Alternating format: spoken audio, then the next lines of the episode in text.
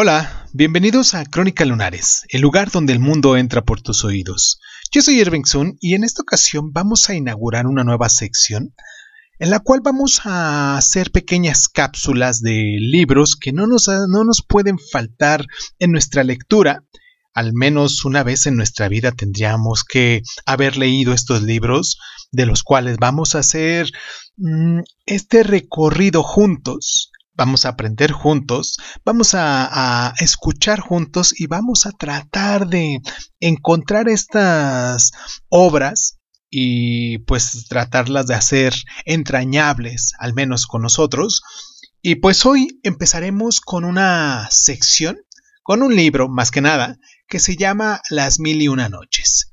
Cierra los ojos, cierra los ojos, cierra los ojos. Si escuchas que alguien se acerca, todo estará bien.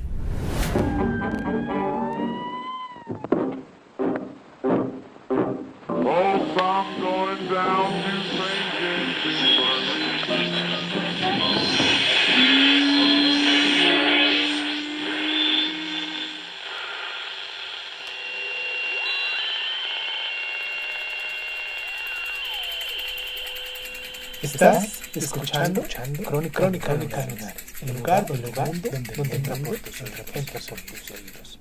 Bienvenido. Este libro eh, viene de una fuente que se titula Hazar Afshanar, que significan mil cuentos. Se encontró una primera edición en la época de, de 1850 y el nombre original del libro es Af Leihal Wal Leihal. Eh, como ustedes ya se dieron cuenta, la lengua original en la cual está escrito el libro es el árabe.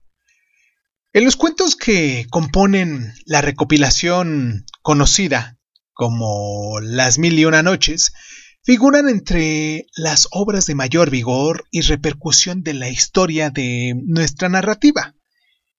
Entre estos relatos que la princesa Sherezada cuenta al rey Shariar a lo largo de mil y una noches, incluyen narraciones fundacionales como Simbad, Aladino o Alibaba y los 40 ladrones, historias que poseen una misteriosa capacidad para perdurar a pesar del tiempo.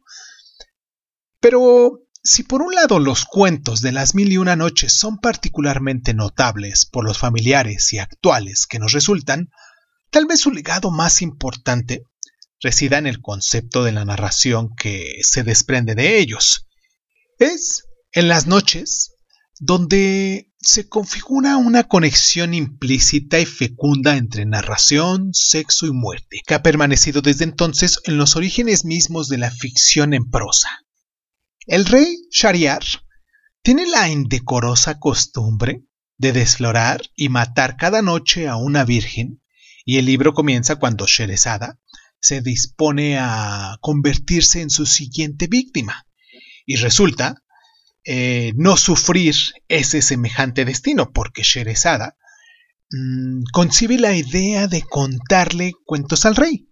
Y tal como lo ha planeado anteriormente, a raíz de todo lo que sabía, estos cuentos resultan ser tan irresistibles, tan eróticos, exquisitos e incitantes que, al finalizar la noche, el rey no puede decidirse a matarla.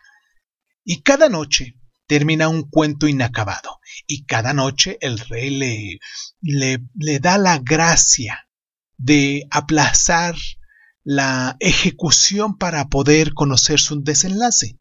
Pero las historias que Sherezada inventa para continuar viva pertenecen a la clase de narración que no llega a concluir ni alcanza nunca su clímax.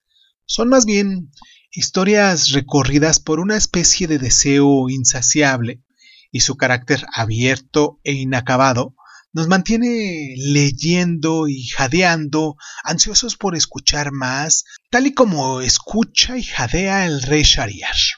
El erotismo de estos cuentos, su rica y exótica textura, procede de ese deseo perpetuo, de ese inacabable temblor en el vértice mismo del clímax y de la muerte.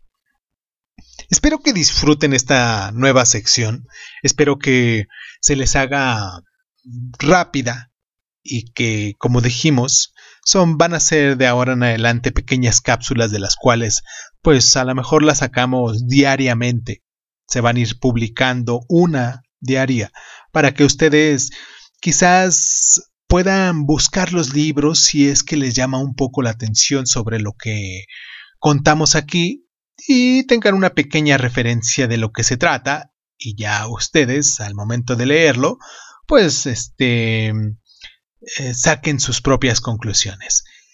Espero también que me manden sus, sus, sus, correos, espero que se comuniquen con nosotros. Como Crónica Lunares de Zoom nos encuentran en todas las plataformas.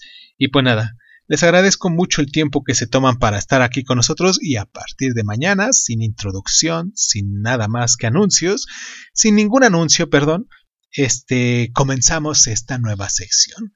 Esto fue Crónica Lunares, yo soy Irving Sun y pues muchísimas gracias por estar.